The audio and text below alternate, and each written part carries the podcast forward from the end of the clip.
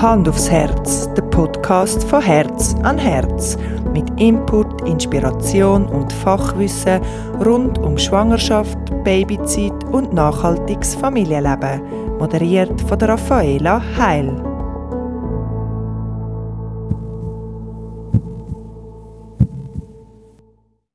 In dieser Folge vom Hand aufs Herz Podcast geht es bei uns ums Thema Sternenkind. Dazu habe ich mit Anna-Maria Fichter geredet. Sie ist Teammitglied von Herz an Herz und Inhaberin von Olilias Baby Carrier. Sie hat diverse Ausbildungen im Bereich nachhaltiges Familienleben gemacht. Mit ihrem Mann und ihren zwei Kindern lebt sie in Pfungen. Die Anna hat vier Sternenkind und über die rede ich mit ihr in dieser Podcast-Folge. Sternenkind, das sind Kinder, die entweder im Bauch oder kurz nach der Geburt gestorben sind. In der Schweiz gibt es jedes Jahr ca. 40.000 Fehlgeburten und um die 320 Totgeburten. Babys zählen als Totgeburt, wenn das verstorbene Baby bei der Geburt mindestens 500 Gramm schwer ist oder die 23. Schwangerschaftswoche erreicht ist. Dass ein Baby im Bauch von Mami stirbt, ist auch im Jahr 2021 immer noch ein tabubehaftetes Thema. Aber Anna hat mir sehr offen von ihren Sternenkind erzählt. Abgesehen von einer sehr persönlichen und berührenden Geschichte hören ihr in diesem Podcast unter anderem auch Inputs, wie man auf betroffene Personen kann zugehen kann, wie man sie kann oder wo man sich als Mami oder Papi von einem Sternenkind kann hinwenden Vielleicht mögt ihr beim Hören dieser Folge ein Kerzchen anzünden für alle Sternenkinder.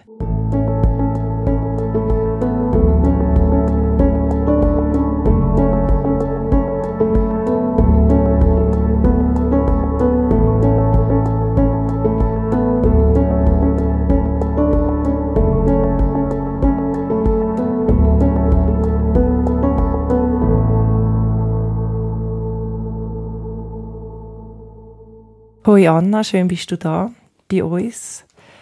Wir haben heute ein sehr schwieriges Thema, das Thema Sternenkind. Und ich danke dir mega, dass du bei uns bist und dich bereit erklärt hast, mit uns den Podcast zu machen über das Thema. Ja, hoi miteinander. Danke, dass ich da sein darf. Und ja, bin gespannt auf, was auf uns erwartet jetzt. Du hast ja selber schon mehrmals erfahren müssen, was es heißt, äh, das Kind zu verlieren. Du hast bereits vier Sternenkind. Magst du uns ein bisschen erzählen von deiner Geschichte? Ja, also 2015 haben wir unser erstes Kind verloren in der 13. Woche. Es ist gerade noch alles okay gewesen und äh, plötzlich hat das Herz aufgehört zum Schlagen. Es war so surreal. Es, ähm, ich kann mich noch ganz genau erinnern, wie wir damals am, beim Ultraschall gesessen sind und die Frauenärztin ähm, hat äh, ja, wie sie reingeschaut hat, sie war selber mega schockiert, dass es passiert ist. Sie hat mich dann ins Spital äh, überwiesen und dort ist uns dann gesagt worden, dass ähm, sofort medikamentös eingeleitet werden muss, auch ähm, weil es einfach gefährlich für mich wäre, wenn wir jetzt nur länger würde warten. Und weil es ihnen nicht schnell genug gegangen ist, haben sie dann die, die Dosis nochmal verdoppelt. Und dann habe ich so starke Blutungen bekommen, dass dann nur noch gelaufen sind, weil sie Angst gehabt haben, dass ich sonst wird verblüht, äh. Dann genau. Ähm, es ist dann so gewesen, dass ich das Kind ähm, ganz allein haben müssen gebären am WC mit einer Bettpfanne. Bin ich ganz allein dort gewesen bei der Bettpfanne haben sie einfach wollen, dass einfach alles, was halt rauskommt, dass er da drinnen ist, dass sie halt können schauen, dass nicht, keine Rückstände mehr dann drinnen sind, bei mir in der Gebärmutter. Ja, wie das dann, wie soll ich sagen, erledigt war, habe ich dann vom WC wieder ins Bett umgewählt und dann hat's mich, also bin ich zusammengebrochen, weil ich einfach so viel Blut verloren hatte. Genau, das war einer der schlimmsten und demütigsten Momente eigentlich in meinem Leben. Es war so schlimm. Ich, ich habe mich so allein gefühlt. Mein Mann hat nicht bei mir sein können und ich bin nicht begleitet worden damals. Es war wirklich ganz schlimm für mich. Ähm, wie das Kind dann da war, haben mein Mann und ich dann einfach beschlossen, wir werden, ähm, damit wir das Ganze können irgendwie verarbeiten und so, können, ähm, haben wir einfach drei Buben und drei Mädchennamen ähm, geschrieben und haben einfach dann ausgelöst und das ist uns da, unsere Emma geworden und so haben wir sie einfach immer in Gedanken und so können wir sie einfach auch benennen. Das war uns ganz wichtig. Genau. Dann 2016 habe ich mein erstes Regenbogenkind, die Amelie, auf die Welt gebracht und sie hat mir ein bisschen von meinem Schmerz können. Sie hat mir meine Tage dann auch erhellt wieder. Dann 2017 äh, bin ich trotz dem Kupferball schwanger geworden. Und das habe ich gerade gemerkt. Und gerade nachdem ich es gemerkt habe, ist irgendwie, habe ich schon blutige bekommen und ähm, dann habe ich gemerkt, okay, es ist nicht gut und dann ist das Kind eigentlich schon wieder weg gewesen. Bin dann auch zur Gynäkologin, ähm, die hat meinen Verdacht dann auch bestätigt und ähm, das Baby weg ist. Und sie hat dann auch gemerkt, dass der HCG-Wert äh, nicht gesunken ist, sondern immer noch recht hoch ist und hat, hat, vermutet, also hat vermutet, dass sie halt ein Eileiter haben. Dann bin ich gerade ins Spital überwiesen worden. Dort haben sie einfach nur zuwarten, ein paar Tage, zum sicher gehen, dass es wirklich auch so ist. Dann ist einmal, also ich glaube, das war vier, fünf Tage eben später, bin ich dann ähm, mit der Amelie gerade am Wickeln und dann hat sie mir einen Tritt im Bauch rein, also einen Tritt im Bauch gegeben und dann hatte ich solche Schmerzen, gehabt, ähm, ja, dass ich dann eigentlich sofort ins Spital haben musste. Dort hatte ich ganz viel Blut im Bauchraum gehabt, eben auch, weil ich ziemlich große Zysten gehabt habe, wegen einem Kupferball auch. Und eben bin notoperiert worden. Und dort haben sie dann auch gerade ähm, gemerkt gehabt, dass nur ein Eileiter drinnen ist und das haben sie auch gerade noch äh, operiert dann auch. Doch, äh, ja, wie soll ich sagen, es war eigentlich Glück im Unglück, ähm, dass es passiert ist mit dem Tritt, weil hätte man wahrscheinlich länger zugewartet, hätte sein können, dass der Eiletter dann ähm, kaputt worden ist, wenn das Ei nur mehr hätte äh, noch mm. mehr gewachsen wäre. Und so haben sie wenigstens den Eileiter noch können retten und ja, da bin ich schon recht dankbar dafür, dass es ja, dass es so passiert ist ja, auch wenn wir es damals nicht blank gehabt hätten, gerade wieder Nachwuchs bekommen. Ich meine, damals war gerade Eis, nicht ganz Eis. Es war trotzdem mega hart, irgendwie wieder so etwas erleben mhm, müssen. vor allem eben schon wieder. Oder? Schon wieder, ja. genau, schon wieder. Und äh, ja, ich bin, damals habe ich dann, eben, ich habe mich sowieso müssen von der Operation erholen. Dann habe ich auch, äh, ich bin irgendwie so ein bisschen in einer Depression, also ja, in einer Depression drinnen gewesen ich habe mich nicht um die Amelie können kümmern. Ich, meine, ich hätte sowieso nicht sie dürfen lupfen oder irgendetwas, aber ich habe mich auch nicht wirklich um sie können kümmern. Ich bin, ich bin irgendwie wie weg gewesen. Und dann, ich glaube, es war so zwei Wochen, drei Wochen, und dann bin ich wieder völlig da gewesen. Aber ich habe die Zeit gebraucht, wo ich irgendwie habe können, keine abschalten, mir holen. Und das hast genau. du mit der Unterstützung von deinem Mann können machen in dieser Zeit, oder wie hast du das erlebt? Mein Mann hat damals nicht so viel bei uns können sein. Es war eher meine Schwiegermama. Äh, meine Schwiegermami hat eigentlich Amelie und mich jeden Tag abgeholt am Morgen, hat, äh, hat auf uns geschaut, hat mich, ähm, ja, ich habe mich können wirklich anlegen und erholen und sie hat sich um die Amelie gekümmert und das war mhm. wirklich viel wert. Aber der Stefan hat damals, also mein Mann hat, ja, hat nicht frei bekommen. Mhm. Es war, ja, gut. Ja, genau. Klar, ja. Es war nicht so mhm. wichtig damals für die. Genau. Und dann ist 2019 ähm, bin ich schwanger mit unserer Nora. Wir haben sie uns ganz, also wir haben uns ganz fest gewünscht, äh, wieder Nachwuchs bekommen.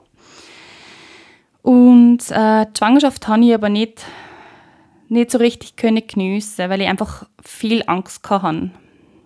Ich konnte es erst dann wirklich können geniessen, so ab dem Organscreening. Das haben wir müssen machen, weil wir die Hausgeburt geplant hätten. Ähm, und deswegen haben wir in der 23. Woche ein Organscreening gehabt. Und ab dem Moment, wo alles gut war, also wo alles gut ausgesehen hat, habe ich endlich können, ja, ich habe mich entspannt und habe mich einfach darauf gefreut und habe Sachen vorbereitet. Wir haben das Familienbett erweitert. Wir haben so viele Sachen einfach noch gemacht. Ja, und dann ähm, bei einer ganz normalen Schwangerschaftskontrolle in der 26. Woche hat es dann geheißen, sie, sie findet keinen Herzschlag mehr. Und ja, es war einfach, ich, ich war, ja, sie war sich aber nicht sicher, ob es vielleicht das Kind so komisch drinnen liegt, dass das keinen Herzschlag hört oder so. Und deswegen hat es mich ins Spital überwiesen und dann habe ich mir doch die ganze Zeit, ich bin über ganz allein, das war die erste Kontrolle, wo ich allein war, bin, mhm. ohne meinen Mann. Und die ganze Autofahrt hin habe ich mir gedacht, bitte, du, bitte, ich hoffe so sehr, du täuschst dich. Ich hoffe es so sehr. Und dann sind wir, bin ich im Spital angekommen, dann ist mein Mann auch schon dort gewesen, und dann beim Ultraschall hat im Grunde alles dann ja, bestätigt. Es ist halt dann wirklich so gewesen, dass unser Kind eben da war im Buch. Sie haben uns damals eigentlich im Spital behalten. Ich wollte es nicht. Wollen. Es ist für mich nicht gegangen. Ich wollte heimgehen. Ich wollte mich ausbrüllen. Ich wollte einfach Abstand haben. Ich konnte das nicht können glauben, dass es passiert. Es war so schlimm. Und dann ja, und dann daheim eben, ich habe einfach die Zeit gebraucht, mit meinem Mann einfach nur brüllen. Wir haben uns eben erst dann fünf Tage später entschlossen, dass Nora auf die Welt kommt und wir haben eine mega tolle Geburt gehabt. Wir haben eine wundervolle, also eine wundervolle Hebamme gehabt. Ich war so glücklich. Also es war ein paar Mal Hebammenwechsel während der Geburt und ich bin so froh, dass dann sie gekommen ist. Sie hat so toll gemacht. Sie war die Einzige, die was uns damals ähm, gratuliert hat zu unserer Tochter. Alle anderen haben uns immer gesagt, oh, unser Beile, das tut uns so leid. Und sie war die Einzige, die was äh, gesagt hat zu uns und ich gratuliere zu ihrer Tochter. Nee. Und es war so schön, weil es ist ja so, sie ist unsere Tochter und ja, und auch wenn es mega traurig ist und es ist beschissen, dass, wir, dass sie nicht bei uns ist, aber trotzdem, ja, haben wir nur ein Kind bekommen. Ja, und ich weiss nicht, ob man sich das richtig vorstellt, wenn man das noch nie erlebt hat oder wenn man nicht in dem Thema drin ist, aber es ist wirklich eine Geburt, die man macht. Also es ist nicht irgendwie einfach eine Operation oder so, genau. sondern es ist eine Geburt, die man macht, wo man nachher eigentlich genau die gleichen Hormone hat und genau gleich auch ein Wochenbett hat und eben man hat auch ein Kind. Also es ist ja es lebt nicht und man muss Abschied nehmen, aber gleich hat man ein Kind, wo einem das Leben lang wird begleiten. Ja, genau. Und das vergessen viele. Mm, also jetzt nicht nur im Spital, sondern glaube auch so ein bisschen im Umfeld. Umfeld aber da kommen ja. wir nachher genau. noch ein bisschen intensiver darauf zu sprechen. Also wir haben damals auch, ähm, eigentlich hätten wir ja die Nora noch mit heimnehmen, aber irgendwie haben wir uns dann entschlossen, dass wir es nicht machen, eben wegen wegen der Amelie, glaube ich, irgendwie war es dann so, wo wir uns gesagt haben, wir wollen, also ich hatte dann das Bedürfnis gehabt, dass ich zur Amelie heimgehe. Ich habe nicht länger im Spital bleiben. Und irgendwie hat man mir das Gefühl einfach gesagt, nein, die Nora jetzt mitnehmen, ich weiß es nicht, wie es dann für die Amelie wäre. Mhm. Wir haben die Amelie sehr mit einbezogen, aber ich weiß nicht, wie es für sie gewesen wäre, wenn wir die Nora jetzt mit heimgenommen hätten. Genau, deswegen haben wir die Nora einfach dann im Spital einmal noch Besuch gehabt, bis wir sie ähm, dann ungefähr eine Woche später ähm, ins Krem äh, Krematorium begleitet haben. Und dort war einfach auch ganz eine schwierige Situation für mich. Es ist, der Sarg von der Nora ist dann übergeben worden dort und ich bin dann angelaufen und habe hab geschrien und habe und hab den Sarg wieder weggenommen und habe gesagt, nein, es geht nicht, ich will es nicht. Und bin wirklich am Boden gelegt und habe einfach nur geschrien, brüllen. Das war, es war wieder so ein Moment, der was zeigt, also, ja, es war so ein Moment, wo ich mir gedacht habe, ich bin im falschen Film, das mhm. kann nicht sein. Wieso, wieso, wieso passiert mir denn das jetzt gerade? Warum muss ich denn das jetzt gerade machen? Ja. Und die, also es wird ja nicht die einzige Situation Nein, sein genau. oder auch heute noch sein, oder? Die Fragen kommen immer wieder auf. Also ja, das genau. leidet mir nicht einfach ad acta und Genau, es gibt sicher immer wieder Situationen, wo die, genau diese Fragen eben immer wieder aufkommen.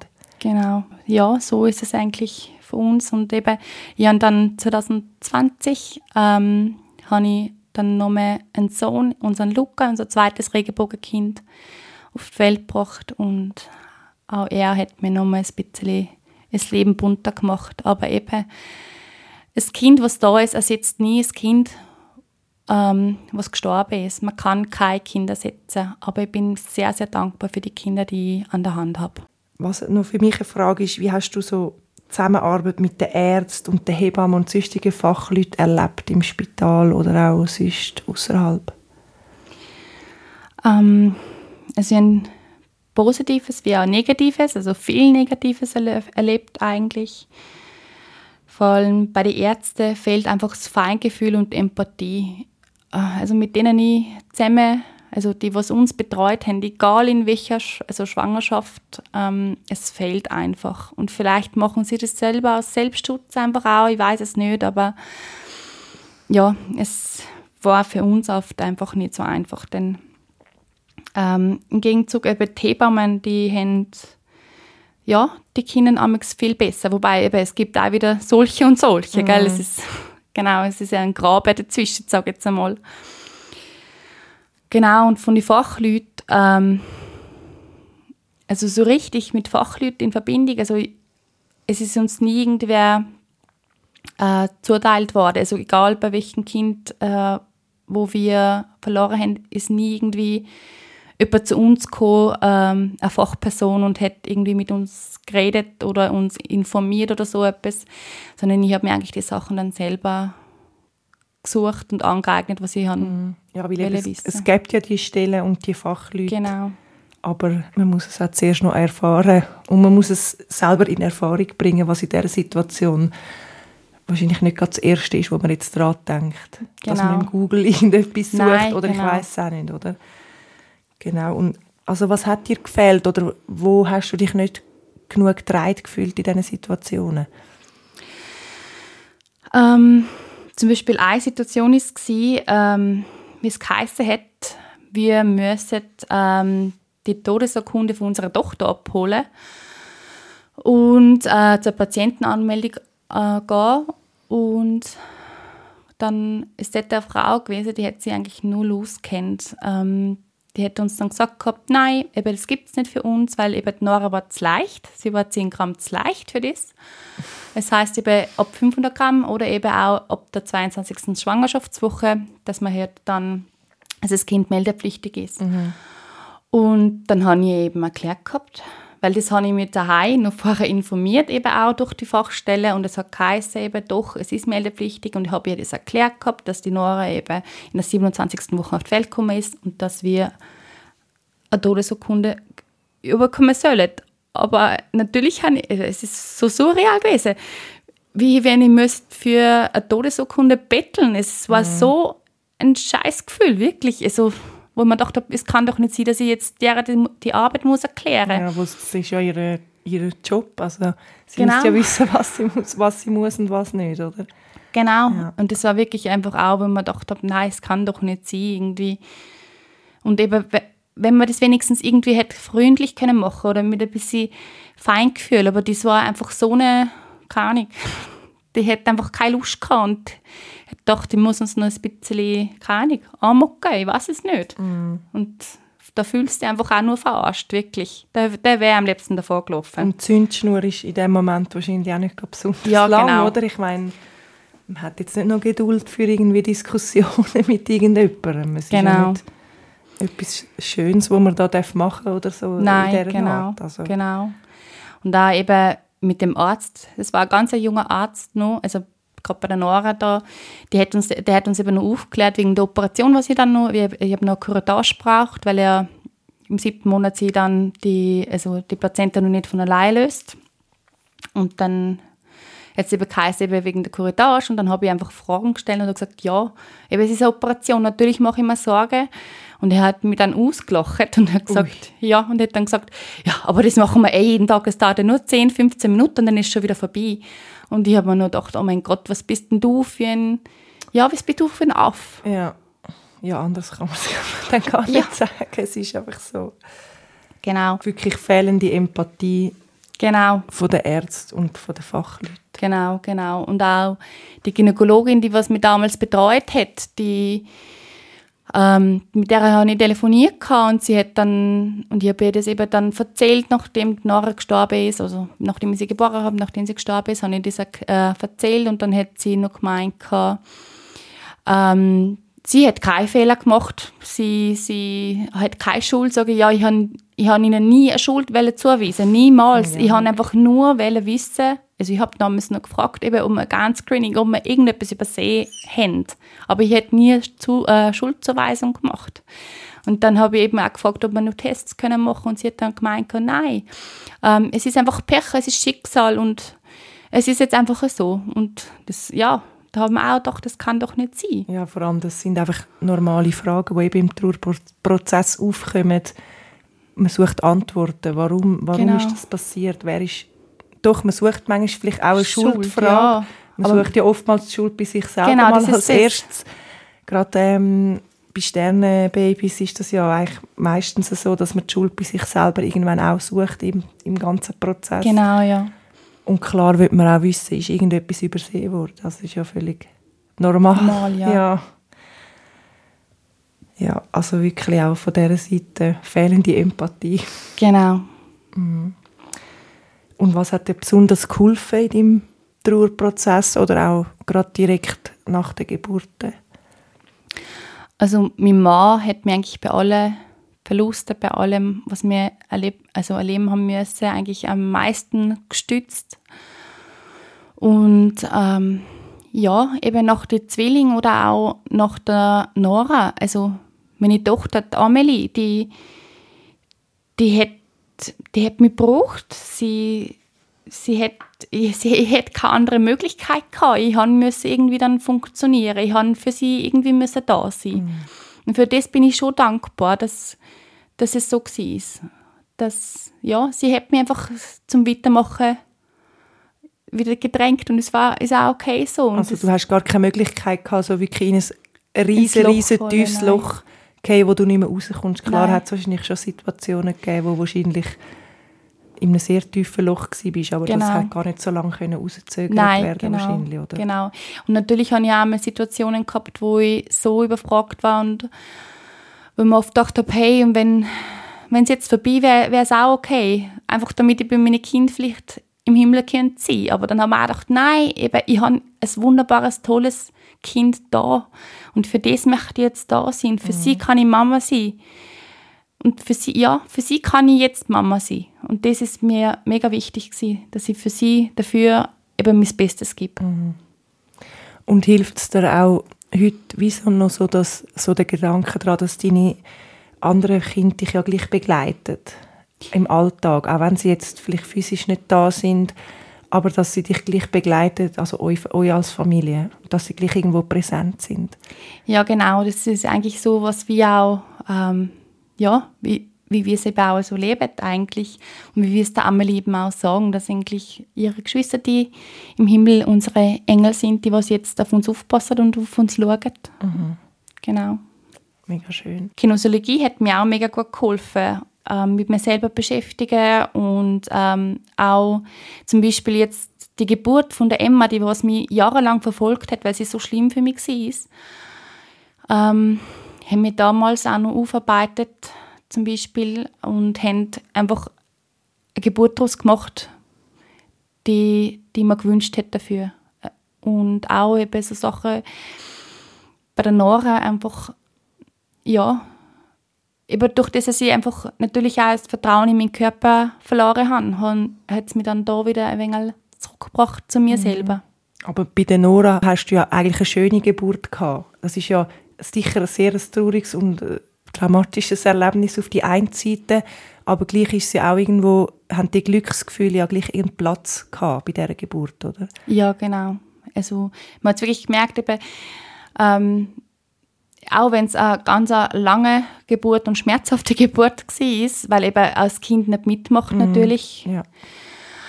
ähm, war es dann so, dass eigentlich mega schön war, wie sie dann da war. Wir haben, wir haben eben lange nicht gewusst, also wir haben uns bei den Kindern immer überraschen lassen, was es wird und dann haben wir auch eben Nora zu uns genommen, dann haben wir gemerkt, sie ist ein Mädchen und eben dann haben wir ihre Hände angeschaut und ihre Nase. Die Nase ist genau die, was ihre Geschwister auch haben. Die haben wir im Ultraschall schon gesehen. Es waren, genau, es waren einfach so Glücksmomente und auch so, ja, Momente der Freude natürlich auch, aber ja, genau, einfach beides, mhm. Trauer und Freude. Mhm. Genau. Aber ich glaube, auch für nachher den Prozess ist es wie wichtig, dass man eben das genau so macht. Früher war ja das nicht so. Gewesen. Heute ist das eigentlich so der normale Vorgang Genau. Nicht, dass man jetzt mega Zeit hat, wie du dir genommen hast, da können wir auch noch darauf sprechen, aber einfach so, dass das Kind eigentlich natürlich auf die Welt kommt, weil es einfach auch zu einem mega wichtigen Prozess dazugehört, für später auch, oder? Genau, und das würde ich wirklich auch empfehlen und ich würde es mm. immer wieder so machen. Mm. Ich, also ich glaube nicht, dass es für jemanden einfacher ist, also blöd gesagt, das Kind einfach rausholen. Mm. Das glaube ich nicht und dann eben vielleicht nicht sehen oder nicht in den Arm nehmen wollen. Ich glaube nicht, dass es einfacher macht. Gar mm. nicht. Ja, auf jeden Fall. Auch wenn ich irgendwo schon kann nachvollziehen kann, dass das vielleicht bei der einen so die erste Intention ist. Also weißt genau. so, es muss weg, weg oder so, genau. oder so Verdrängungsstrategie mm. in dem Sinn, wo ja irgendwo auch natürlich ist, oder? Aber da kommt, ist, glaube heute Aufklärung wenigstens in dem relativ gut. Und ich glaube, das ist so der normale Prozess, dass das Kind jetzt natürlich dann auch auf die Welt kommen und es gibt ja allgemein sehr viele Möglichkeiten, ähm, wie mit Sternenkind auch unmittelbar nach der Geburt umgegangen werden kann. Eben klar, Trauer ist sehr individuell und jeder hat so sein eigenes Tempo und doch gibt es halt sehr viele Möglichkeiten, wie zum Beispiel eine Beerdigung, eine Taufe, dass man das Kind nochmal mit, mit heimnimmt. Ähm, ja, aber wo wird man über diese Möglichkeiten informiert? Wir haben es vorher schon mal so ein bisschen davon gehabt. Vielleicht kannst du, uns, kannst du uns noch mehr davon erzählen. Genau, ähm, meine Hebamme, mit der ich eigentlich das Wochenbett, äh, ja, das Wochenbett gehalten hat, hat damals und auch das Hausgebot planen gehabt hat, also hätte, ähm, dann zu mir gemeint, eben, soll ich mich bei der Fachstelle Kindsverlust melden und die können mir dann weiterhelfen. Die können mir einfach alle Fragen beantworten, ähm, das, alle rechtlichen Sachen und ja, wie es halt dann wird aussehen, was ich, was ich kann halt machen oder wie es ist mit der Beerdigung und ähm, solche Sachen, genau. Und ich muss sagen, es hat wirklich mega gut geholfen. Die haben mir meine Frage, also ich kann mich noch ganz, ganz gut erinnern, ich habe dort angerufen, gerade am Morgen, weil ich habe sowieso die ganze Nacht nicht geschlafen und ich glaube, die haben genau um 9 Uhr Telefonzeiten und ich habe gerade um 9 Uhr angerufen und dann gesagt, ich habe gestern erfahren, das Herz von meinem Baby hat aufgehört zum Schlagen und ich, ich, ich weiß nicht mehr weiter, ich weiß nicht, was ich machen soll.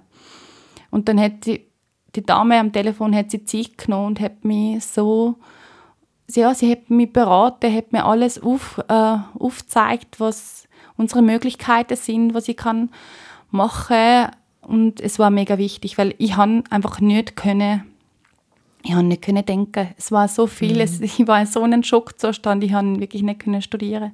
Und sie hat mir so geholfen damals, ja. Mhm. Das ist ja mega wichtig. Eben, man ist ja wie gelähmt in dem Moment oftmals, oder? Genau, genau. Und ähm, es gibt zum Beispiel auch den mega tollen Verein Himmelskind. Ähm, sind schon fast, ich glaube drei Jahre sind es jetzt dann. Und da sind fünf betroffene Mamis, die mit ganz viel Herzblut dafür da sind, dass eigentlich verwaiste Eltern unterstützen. Und äh, eben nicht nur verwaiste Eltern sind, sondern sie dann auch Angehörige, ähm, Betroffene, also Begleiter, Freunde oder Arbeitskollegen ähm, befragen oder besorgen, einfach auch begleiten oder, oder unterstützen, wenn sie nicht wissen, wie, wie umgehen mit dem. Mhm. Und die machen das echt mega, mega toll, machen das ähm, eben freiwillig. Sie, sie, sie, sie, ja, wie soll ich sagen, sie von ihnen ich lese ganz oft was, höre etwas und ich finde das mega wichtig. Ich finde es mega schön, dass sie mhm. das machen. Halt auch, weil sie selber wahrscheinlich teilweise sehr negative Erfahrungen gemacht haben, weil es eben genau so eine Stelle nicht gegeben hat. Oder? Genau. Und wo oder inwiefern denkst du, müsste sich wie so ein System ändern, damit die Eltern von den Sternenkind besser betreut und aufgeklärt werden? Also wo hakt so im System, dass das eben nicht passiert?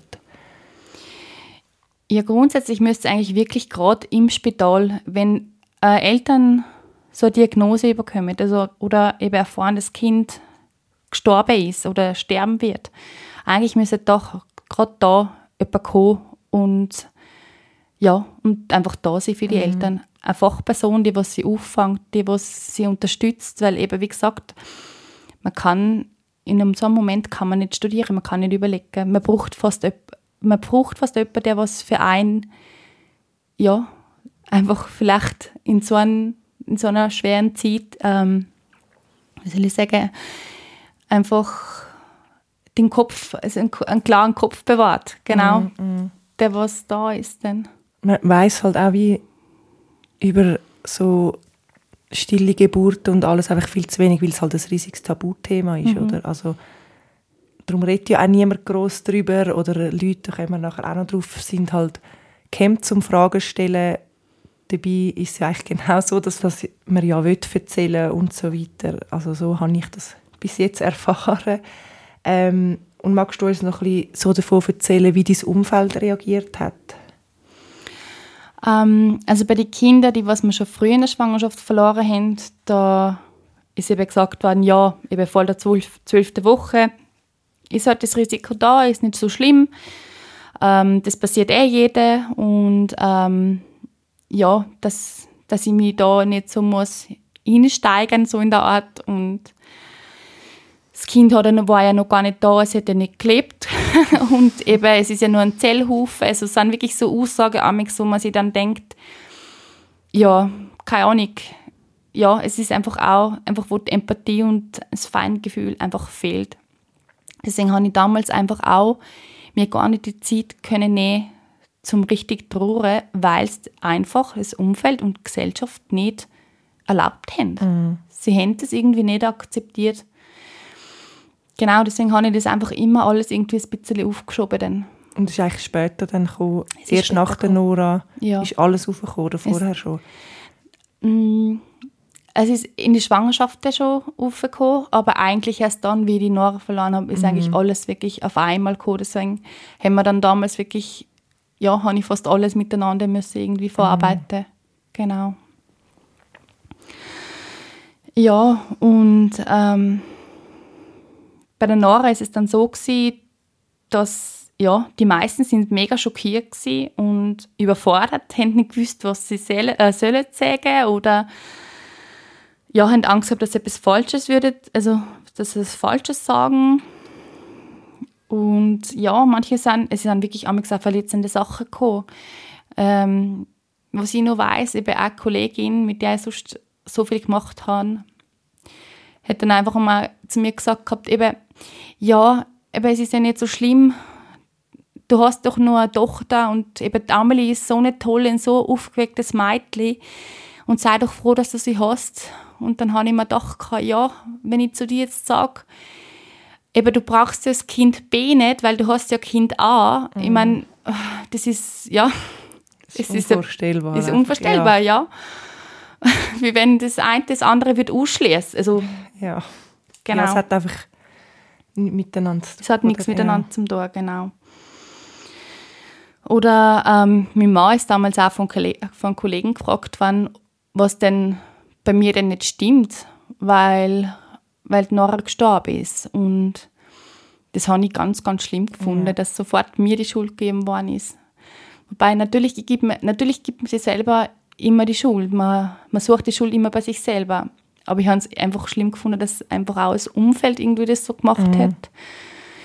Und ähm, ja, das war schlimm für mich, ja. Ja, verständlich. Also ich höre immer wieder so Aussagen von Leuten oder wenn ich mit Betroffenen rede, die einfach gar nicht gehen.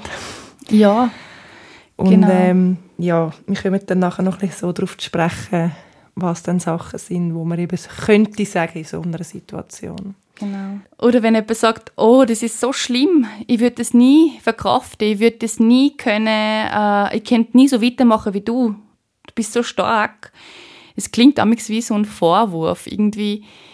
Ähm, ja, es klingt einfach wie ein kleiner Vorwurf gegenüber mir, weil, ja, weil ich weitergemacht habe. Mhm, also wäre es für dich nicht so schlimm gewesen und ja, hast genau. können schaffen, um darüber hinwegzukommen. Genau, so. genau. Dabei bist du das ja wahrscheinlich, also bist ja jetzt noch ich nicht. Ich bin immer noch nicht ja, darüber eben, hinweg, ja. genau. Ich habe meine Regenbogenkinder, aber ich bin nicht darüber hinweg und ich habe meine Phasen, wo es mir immer noch schlecht geht und dann ja meine Hochs und Tiefs habe und das mhm. hat glaube ich jede betroffene Person mhm. Genau, jeder der einen Verlust ähm, haben müssen erleben hat das mhm. genau und ja, Menschen, die mir damals mega wichtig sind und mega nahe gestanden sind, sind plötzlich einfach auch verschwunden. Vielleicht, weil sie Angst gehabt haben, etwas Falsches zu sagen. vielleicht auch, weil sie den Schmerz irgendwie selber nicht haben können ertragen oder ja, vielleicht habe ich einfach früher auch einfach, also ich habe vielleicht einfach auch gar kein anderes Thema gehabt. Ich habe einfach nur über das schwätzen. Und genau, es hat für mich einfach kaum ein anderes Thema gegeben. Und Kolleginnen, ja, die haben sich einfach dann teilweise distanziert. Oder bei manchen, wo ich mir nie gedacht habe, dass, ich, dass es mit denen so gut haben, die was eigentlich mega weit weg sind, sind auf einmal näher gekommen, näher gerückt und haben mich mehr aufgefangen wie andere, mit denen ich früher ganz viel beisammen bin mhm. irgendwie, ja. Und ich glaube, das Ganze hat mich einfach auch härter gemacht. Ich merke es jetzt, man verändert sich einfach durch einen Verlust und ich merke es jetzt auch, seit der Nora, es hat mich auch noch mal extrem verändert. Und ja, ich bin, glaube ich, wirklich härter geworden. Aber jetzt nicht gegenüber meinem Kind. Da gar nicht, auch nicht gegenüber meinem Mann, mhm. sondern einfach nur gegenüber anderen, also glaube so ich, so ein Selbstschutz. So abgestumpft ein bisschen, oder? Ja, so. genau. Also, dass du einfach Sachen nicht mehr so an dich anlässt. Genau. Oder wenn jemand dir jetzt etwas erzählt, wo mega schlimm ist oder so, dass du es wie nicht mehr so an dich anlässt. In dem Sinne meinst Ja, genau. Mm. Voll. Mm, völlig verständlich, ehrlich gesagt. Was ich mich auch frage, so das berufliche Umfeld ist ja eh allgemein ein riesiges Thema, wo du uns vielleicht noch ein bisschen erzählen kannst. Aber jetzt auch bei dir persönlich stelle ich mir das schon sehr schwierig vor. Ich meine, du schaffst bei Herz an Herz, ähm, machst du auch Trageberatungen und hast den ganzen Tag dann mit Schwangeren zu tun oder mit, neu, mit Eltern von neugeborenen Kindern.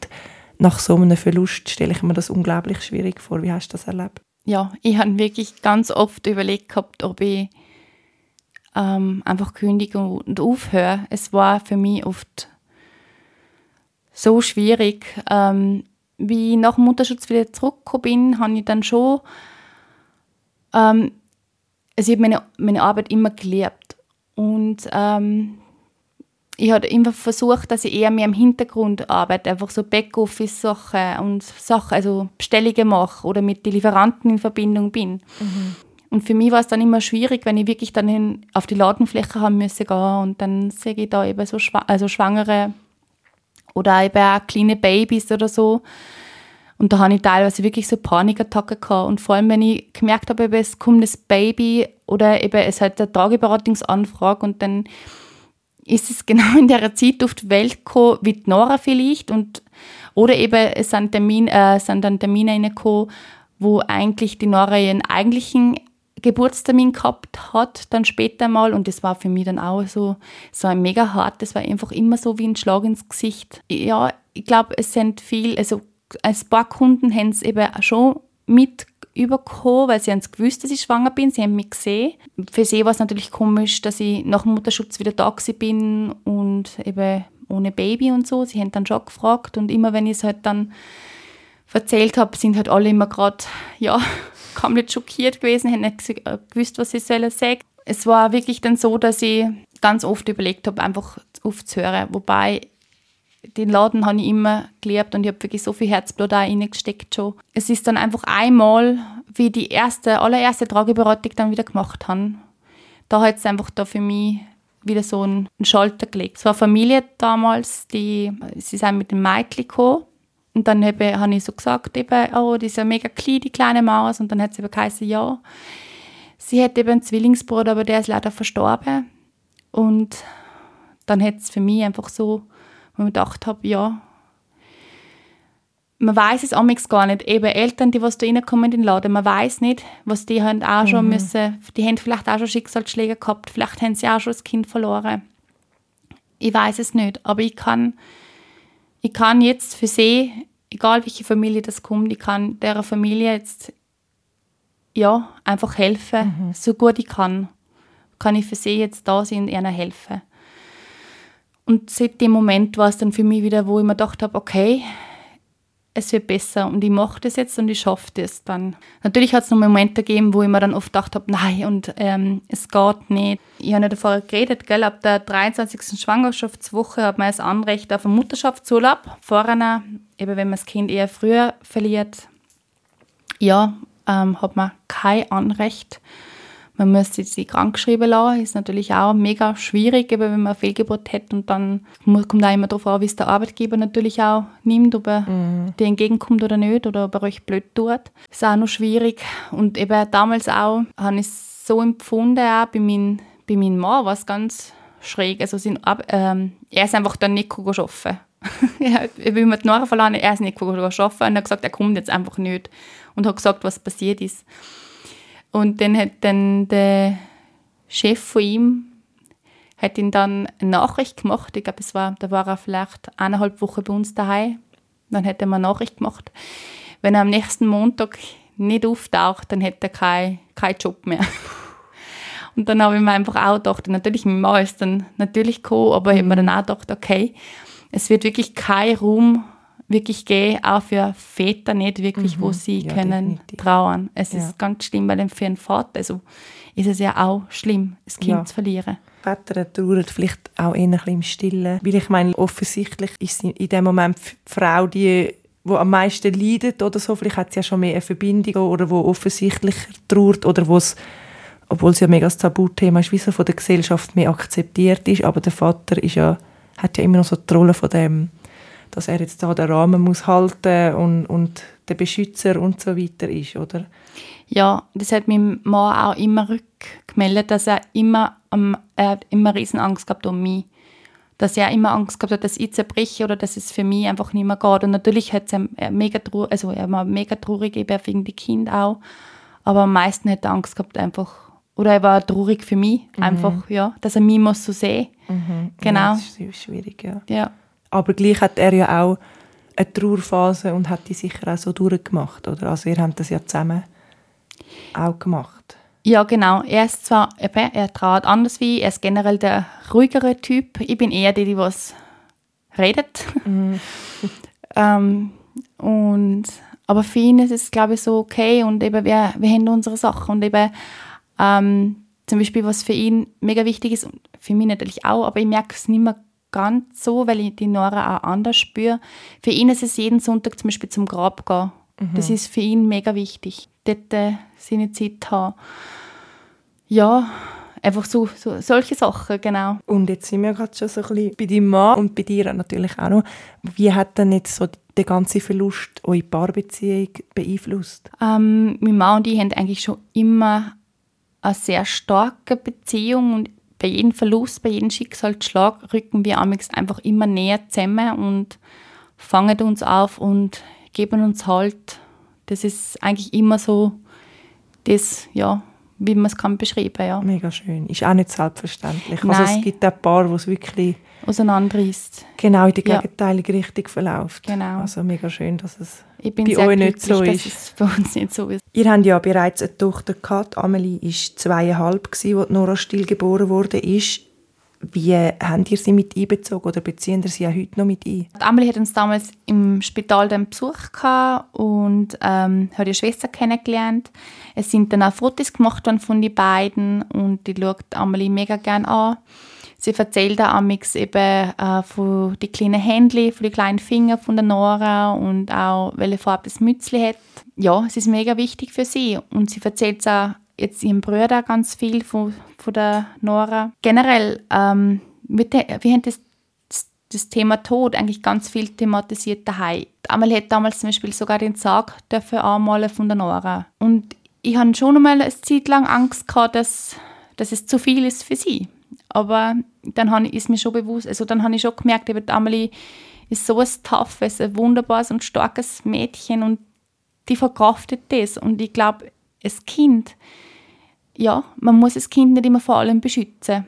Ich glaube, es kommt einfach immer darauf an, wie man das Kind dort begleitet in so etwas. Und ich glaube, das haben wir ganz gut gemacht und man merkt es jetzt auch. Sie Sie, eben, sie schwätzt viel von der Nora. Ja, sie sagt da ganz ehrlich, wenn sie mal keine Lust hat, Nora zu besuchen oder wenn sie sagt, hey Mama, du, du bist traurig, das liegt sicher an der Nora. Jetzt warte ich mir nicht, dass du an die Nora denkst, sondern jetzt machen wir mal etwas anderes. Und, und das finde ich auch völlig okay. Es ist gut so, wie sie es macht, mhm. muss ich sagen.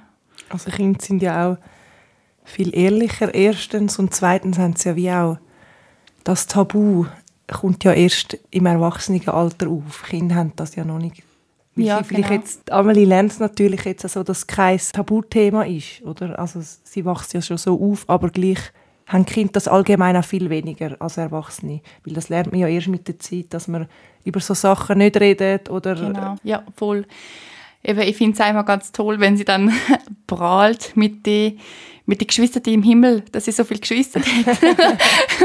ja, ich finde es ich find's herzig, ich finde es schön und dass sie es so sieht und ja, ich finde es mega toll.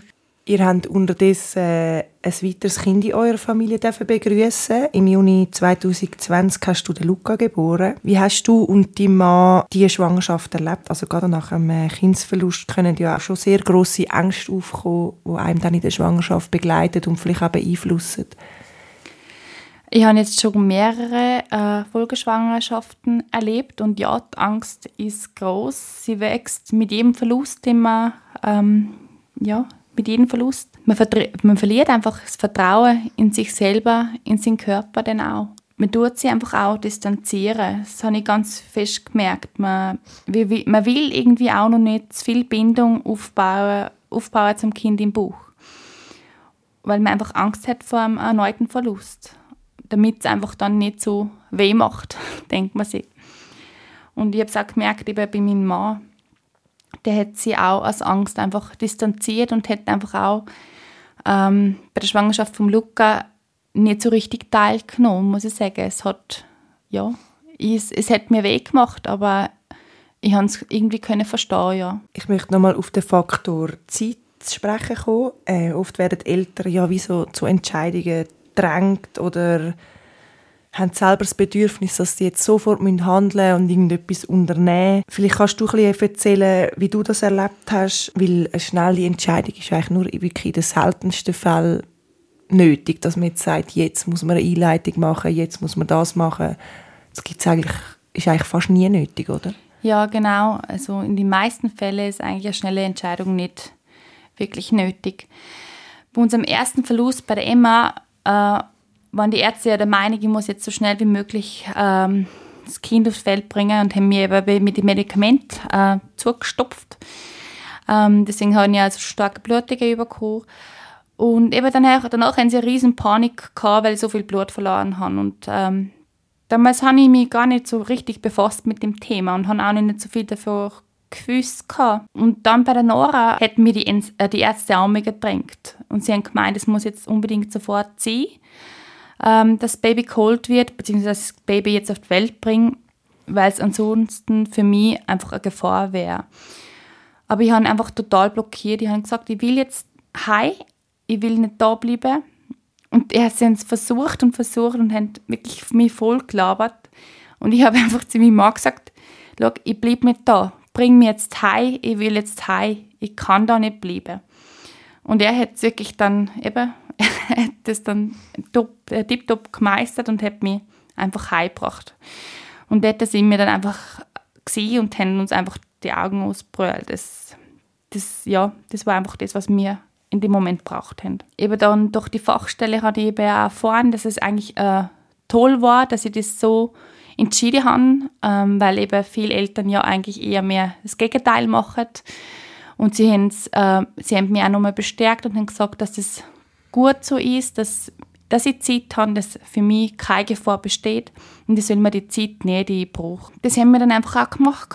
Ähm, ich habe mir können Erinnerungen schaffen. Noch. Ich habe einen Babybauchabdruck gemacht.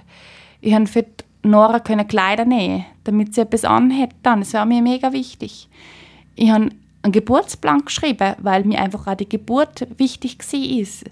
Ich habe aus dem Traurigen einfach etwas, irgendwie etwas Positives nur daraus machen. Und es hat mir geholfen, etwas zum, Tor- dass ich etwas zum Tag habe. Als aktiv hast du etwas können aktiv, machen. genau. Das war immer schon. Es ist egal, auch Beerdigung planen oder so etwas.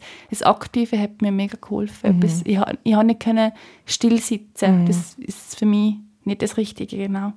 Genau, wir haben fünf Tage gewartet, bis, bi- bis ich dann so wie ich bin für die Geburt. Ja, gell, es war halt auch nicht nur das Kennenlernen von unserer Nora. Wir haben uns halt auch gleichzeitig müssen noch verabschieden. Genau, und ich, ich bin total froh, dass ich mir die Zeit genommen habe vorab für mich. Ja, es, es wird halt viel drängt, eben auch, wenn es ums Thema Abstillen geht. Ähm, die Ärzte haben damals zu mir gesagt gehabt, eben das, das müssen wir medikamentös machen und ich habe dann gesagt, nein, ich, ich schaffe es allein, ich mache das, ich kann das schon. Und dann, nein, eben, ich soll jetzt die Medikamente, ich sage, nein, ich will kein Medikament, ich schaffe das, ich mache das. Und eben, die haben keine Ruhe lassen und dann irgendwann haben sie dann zu mir gesagt, sie waren so richtig eingeschnappt und haben sie gesagt, gut, dann sehen wir uns dann wieder mit einer Brustentzündung. Sage ich, ja gut, das will ich schauen. Und ich bin nicht nur mehr gekommen wegen einer Brustentzündung, sondern ich habe das Ganze geschafft. Mhm. Ich habe es allein, also nicht ganz allein, meine Hebamme war da gewesen, der Stefan ist da gewesen. Aber wir haben es geschafft, ohne so etwas. Ja. Mhm. Und da bin ich mega froh, dass ich da, ja, dass ich das wirklich habe, so können durchziehen für mich. Aber ich glaube, es war mir damals, also durch das, dass mir die Entscheidungen bei der Emma und bei den Zwillingen irgendwie genommen worden sind, bin ich bei der Nora fast nur, habe ich mich einfach so verschärft und da ist es mir einfach so total wichtig gewesen, weil es einfach, ich bin, ich habe mit dem Ganzen müssen leben und nicht ja, sie. Ja. Ich muss mit dem leben. Ja, genau. Und so ist es für mich, wo ich, wie ich es kann, einigermaßen kann irgendwie tragen. Und magst du noch ausführen, so ein bisschen wegen dem Abstillen, was deine Intention war, dass dir das so wichtig ist, dass du das jetzt nicht mit Medikamenten möchtest machen hm. Generell eben, ich bin einfach sowieso einfach, ja, so wenig, so wenig Medikamente wie möglich und es war halt auch so, es ist halt auch ein Weg vom Trauerprozess.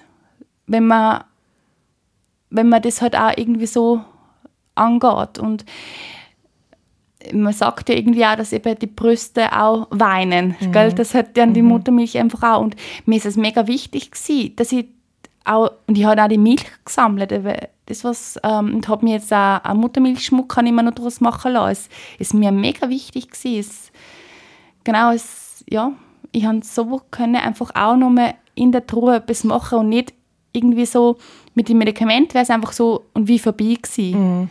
Und ich habe durch das ja, habe ich es einfach ein Stück weit immer mehr können irgendwie verarbeiten, dass das Baby nicht da ist. Und auch die Hormone sind Und mehr Hormone, im Gleichgewicht ja. oder so, wie es eigentlich nach einer Geburt ist, oder? Genau. Ja. Genau. Mega schön, dass du so hast können für dich einstehen auch, oder für euch. Ja. Und dass du gleich so die Kraft gehabt hast, um das zu machen in dem Moment. Mega faszinierend, dass du das ja. überhaupt so hast können machen. Das ist ja bei vielen eben dann wie so das Problem, oder? Man, man, erstens, man hat keine Informationen mhm. und zweitens, man mag ja gar nicht kämpfen.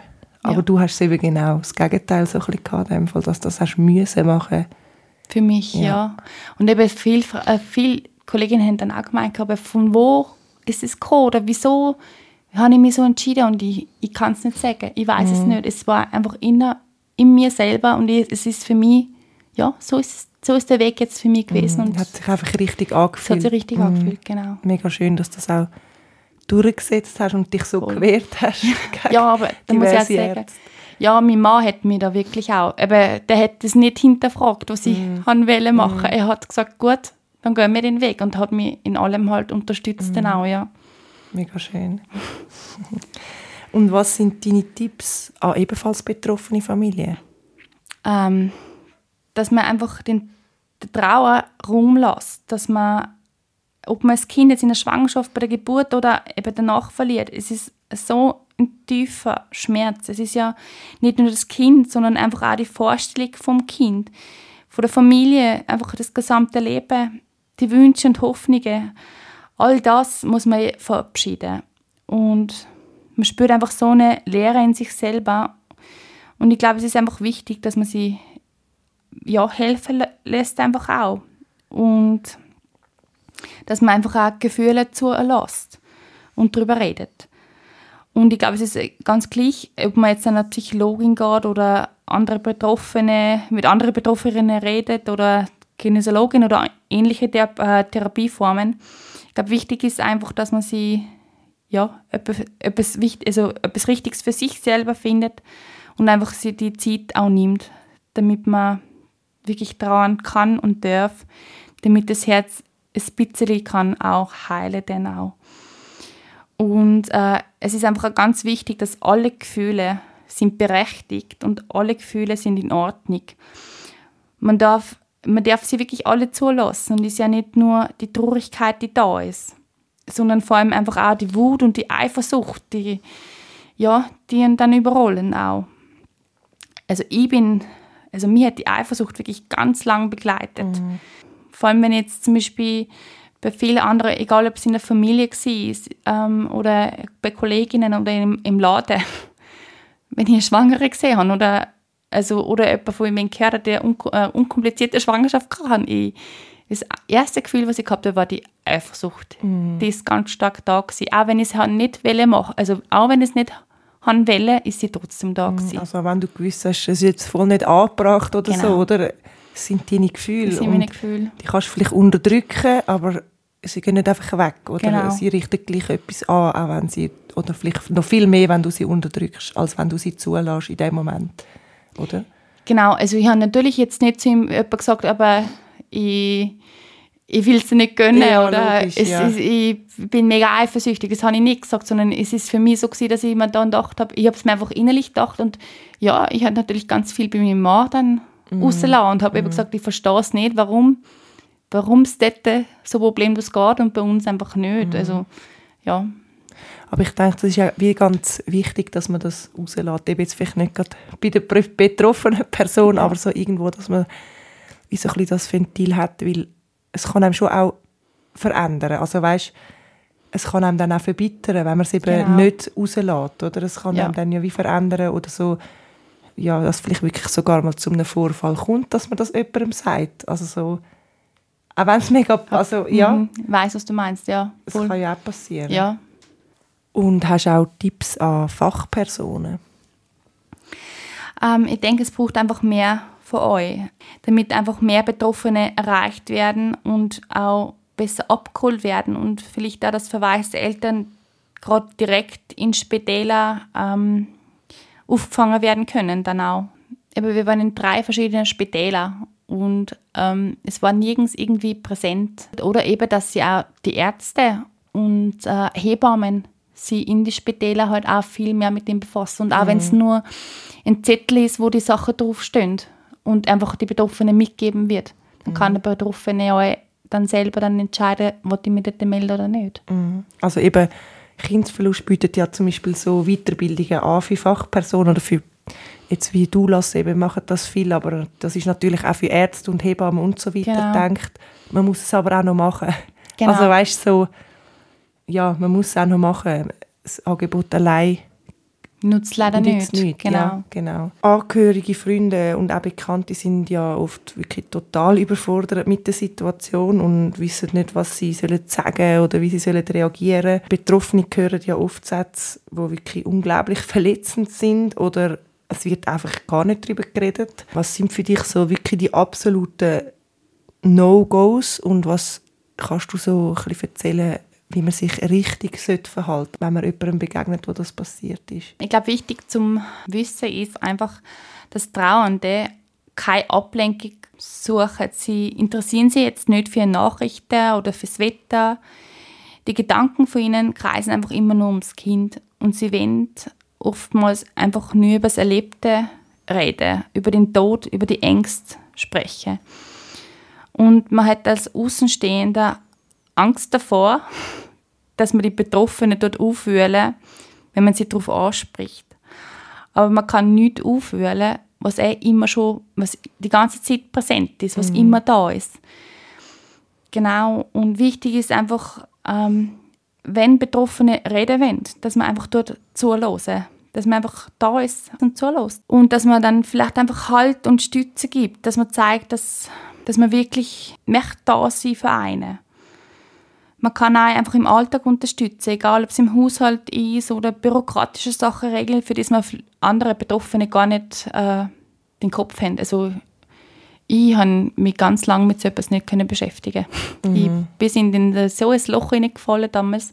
Ich hab, mir war das alles so scheißegal, weil ich mir immer gedacht habe, warum soll ich das machen, warum soll ich das machen? Ich habe mein Kind verloren, es ist mir so, es ist mir so scheißegal, was jetzt mm. da mhm. gerade los ist. Egal ob die Rechnung oder dies oder das, es ist mir gerade egal. Ich habe mein Kind verloren. Mm. Es ist gerade nichts anderes, was mir gerade, ja, an, durch den Kopf kam- äh, gegangen ist. Ich glaube, es hilft einfach wirklich, wenn man einfach in solchen Sachen dort vielleicht unterstützen. Und einfach nur sagen, ich bin da, wenn du mich brauchst, sag einfach Bescheid, ist, glaube ich, sehr schwierig oft betro- für Betroffene.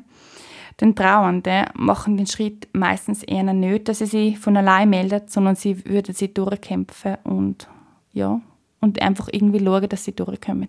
Es braucht auch mega Kraft, um jemandem zu sagen, Ich brauche ich brauche dich jetzt Ja, oder genau. nur schon ein SMS machen, könntest du mir bitte, das braucht doch unglaublich viel Kraft, dass man das überhaupt macht und Mut auch irgendwie, oder? Voll. Vor allem eben, du mu- musst auch mit den Gedanken fassen, für was du die Person jetzt gerade brauchst. Ich hätte nicht können jetzt jemand schreiben, hey, ich brauche dich jetzt, kannst du mit Amelie abholen.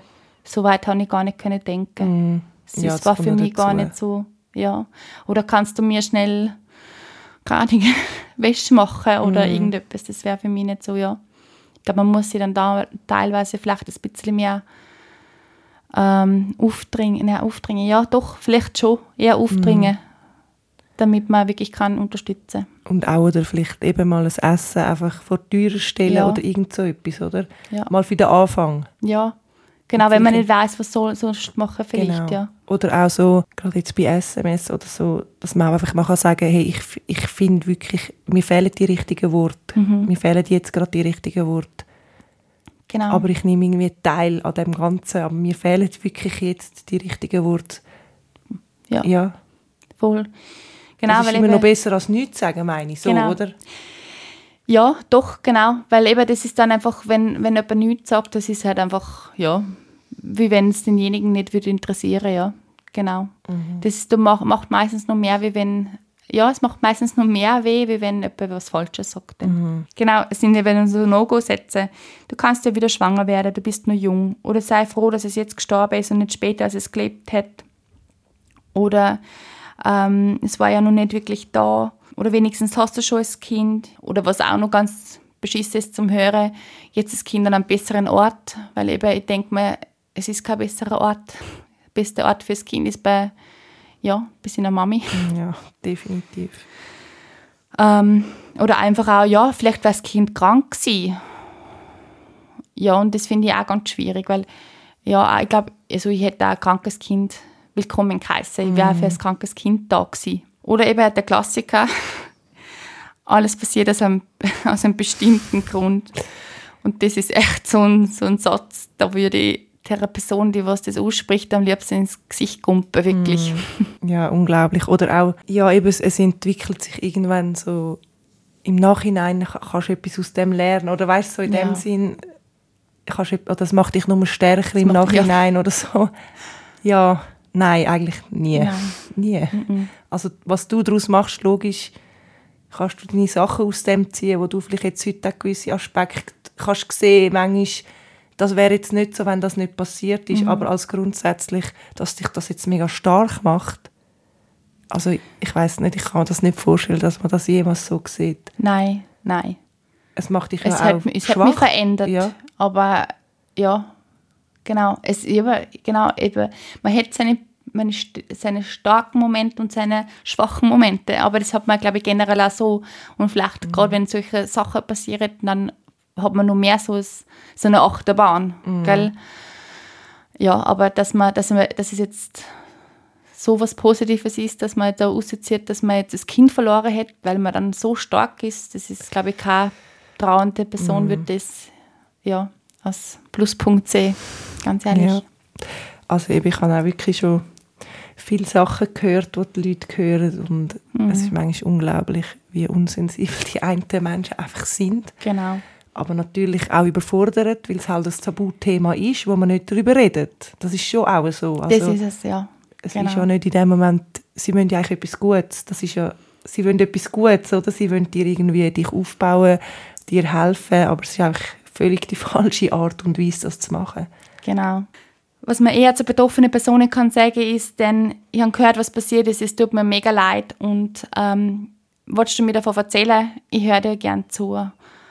Oder dann zum Beispiel, ich würde alles dafür tun, dass ich dir von dieser schweren Last etwas kann abnehmen. Aber leider kann ich es nicht machen. Und es tut mir mega leid. Oder eben auch, es tut mir leid für dich und das Kind. ähm, wenn du willst, kann ich dir heute gern, kann ich heute gern vorbeikommen und keine den Haushalt machen oder deine Wäsche machen. Und wenn du Lust hast, kannst du mir einfach auch erzählen. Du kannst mit mir reden, ich bin da und ich höre dir gern zu. Das sind einfach so Sachen, was meistens mir hilft. Und es geht ja auch wie um die Anerkennung, dass du jetzt gerade Mami geworden bist und nicht, dass du einfach einen Verlust hast oder so, sondern das Kind ist das, was zum Beispiel auch das Kind beim Namen nennen, ähm, wo gestorben ist und so weiter, oder dass man das wie anerkennt und dass das Kind auch bei anderen Leuten so einen Platz hat. Ja, ich finde ich mega wichtig. Ähm, wenn mir zum Beispiel eine Kollegin eben zu mir sagt, eben, du hast ja zwei Kinder oder eben bei meiner Familie und sagt eben, du hast doch, bist Mami von zwei Kindern, der, der, der Schrei, also kommt immer drauf auf die Person, aber da sage ich dann immer, nein, stopp. Oder nur für mich selber und denke, nein, bin ich nicht. Ich habe mehr Kinder. Ich habe nicht nur meine, ja, ich habe zwei Kinder an der Hand, aber ich habe einfach auch meine Kinder im Himmel. Ich bin nicht nur Mami von zwei Kindern.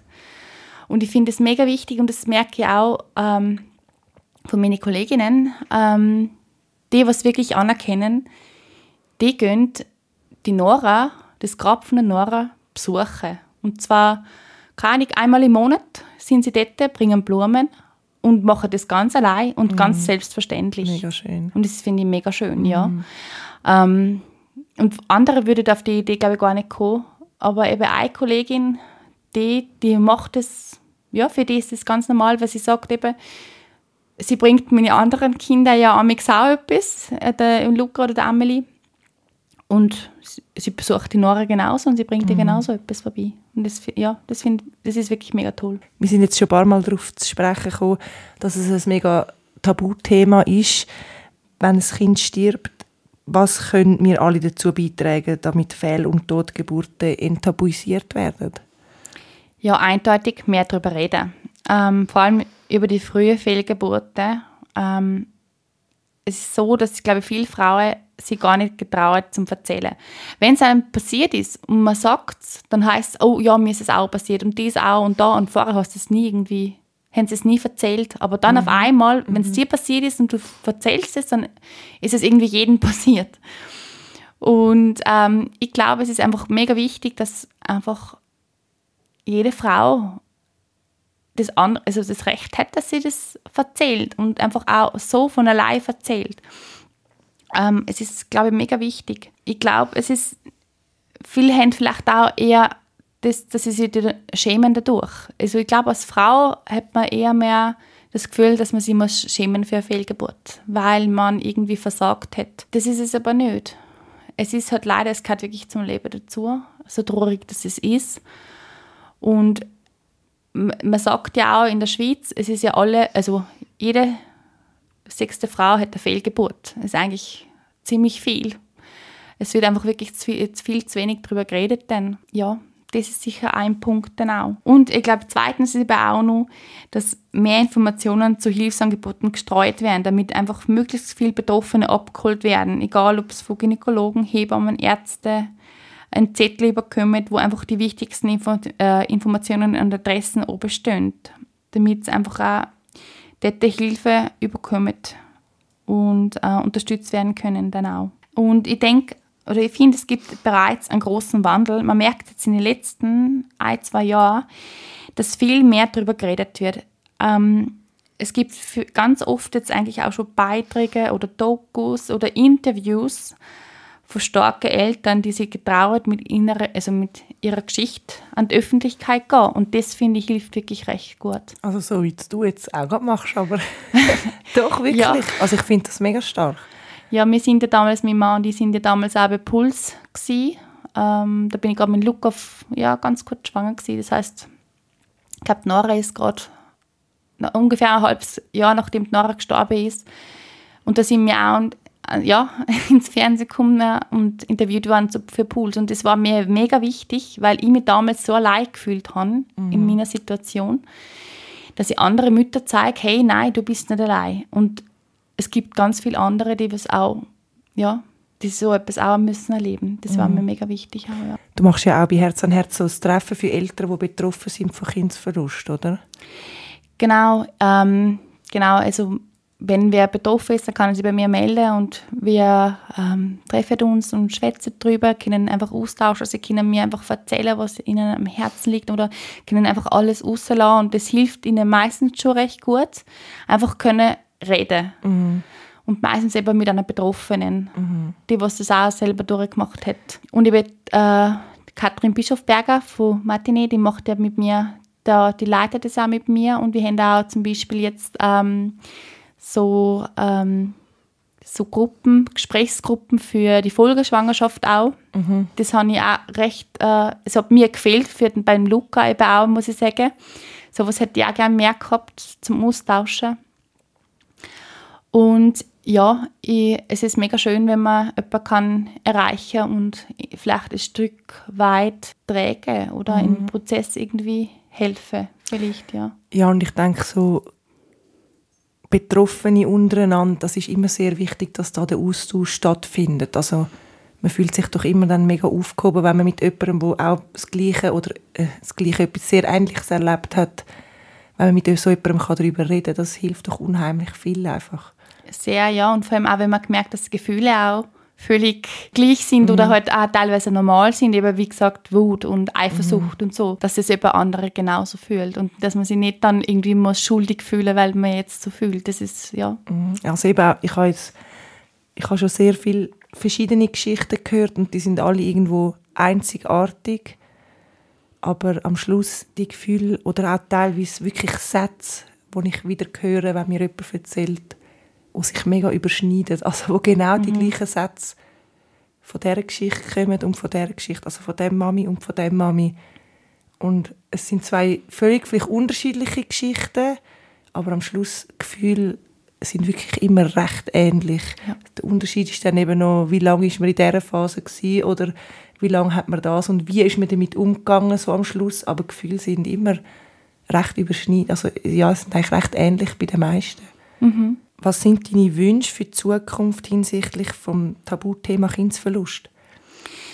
Ja, ich hoffe, dass es so weiterläuft und dass einfach viel äh, mutige und starke Frauen und Männer einfach ihre Geschichte teilen und erzählen.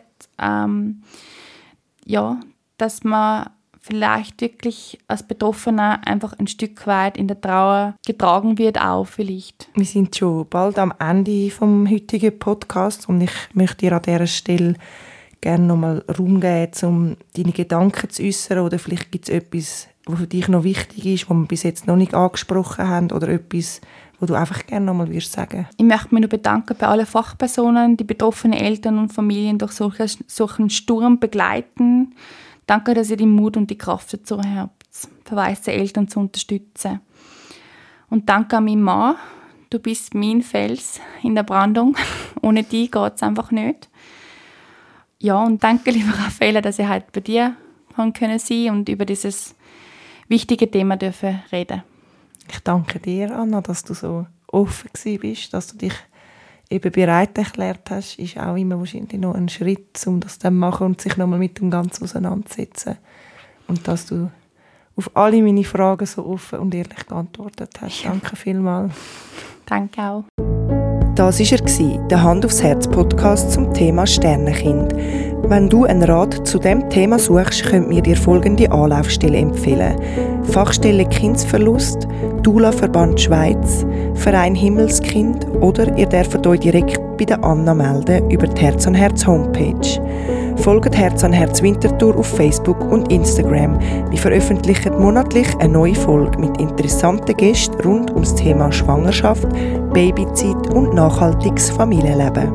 Falls auch du eine spannende Geschichte oder Fachwissen zu einem von diesen Themen in die Welt heraustragen dann kontaktiere uns gerne unter podcast.herzanherz.ch.